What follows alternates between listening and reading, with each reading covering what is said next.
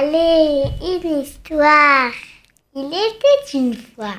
Bonjour à tous, bonjour chers petits amis. Donner, c'est chouette. Aujourd'hui, une histoire, les trois bébés chouettes, drôlement chouettes, d'après un texte de Patrick Benson.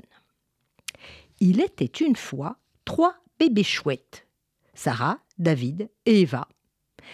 Ils vivaient dans le trou d'un tronc d'arbre avec leur maman chouette. Jusque-là, rien d'étrange. On sait que les chouettes euh, vivent dans des trous d'arbres euh, et qu'ils sont bien heureux comme ça. Dans le trou, il y avait des brindilles, des feuilles, des plumes de chouette, un petit abri bien douillet pour la famille chouette. Une nuit, ils se réveillèrent en sursaut. Mais, oh, leur maman chouette n'était toujours pas là. Où est maman? demande Sarah. Oh mon Dieu, dit David. Je veux ma maman, dit Eva. Ils étaient à la fois inquiets, mais se disaient bien que tout était comme d'habitude.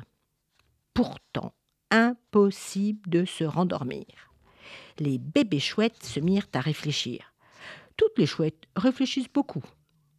Où a-t-elle bien pu aller? Il est très tard, même si c'est la nuit que vivent les chouettes.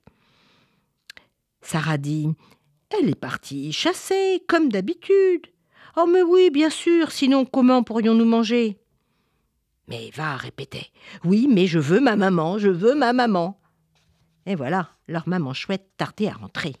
Ce n'est pas comme d'habitude. Les bébés chouettes sortirent de leur maison, s'assirent sur des branches et ils attendirent. Il faisait noir dans le bois et il leur fallut du courage parce que ça grouillait autour d'eux. Écoutez, euh, dit Sarah, elle va nous rapporter de bonnes choses à manger. Euh, oui, je suppose, des petits rongeurs. Des petits rongeurs des bois, on adore ça, dit David. Oui, mais moi, moi, je veux ma maman. Eva était de plus en plus paniquée et disait inlassablement Je veux ma maman. Ainsi, ils se remirent à réfléchir. Bah oui, toutes les chouettes réfléchissent beaucoup, vous le savez. Bon, je pense que nous devrions tous nous mettre sur une branche. La même branche, dit Sarah. Euh, oui, pourquoi pas C'est ce qu'ils firent, tous les trois ensemble, et les voilà partis à imaginer. Écoute, imagine qu'elle soit perdue. Ou alors qu'un renard l'ait mangée. Ou qu'elle soit allée très loin pour voir Papa Hibou et qu'elle n'ait pas eu le temps de revenir avant le lever du soleil. Leur imagination allait dans tous les sens. Mais Eva continuait imperturbable. Je veux maman, je veux ma maman les bébés chouettes épuisés s'endormirent, rêvant du retour de leur maman. Et elle rentra. Douce et silencieuse, elle descendit à travers les branches jusqu'à Sarah, David et Eva. Maman s'écrièrent les petites chouettes. Et ils battirent des ailes, dansèrent, ils sautillèrent sur leurs branches. Je le savais, je le savais. Oui, moi aussi, je savais qu'elle allait rentrer. Mais maman, pourquoi tu tardais vous avez raison, mes petites chouettes. Voilà, je vais vous expliquer. J'aurais dû vous le dire, évidemment, mais écoutez bien. Voilà, avec votre père Hibou, nous avons chassé plus que d'habitude. Et nous voulions aider une amie chouette qui s'est cassée une aile et qui ne peut plus sortir de son trou, vous comprenez? Elle ne peut pas chasser, donc elle ne peut pas nourrir sa couvée de petites chouettes. Alors nous sommes allés apporter un peu de nourriture pour la soulager et surtout pour permettre à ses petits de vivre. Elle était si heureuse et rassurée, au moins pour un moment, le temps que son aile se consolide. Alors elle pourra, une fois bien rétablie, de nouveau chasser et élever ses petits.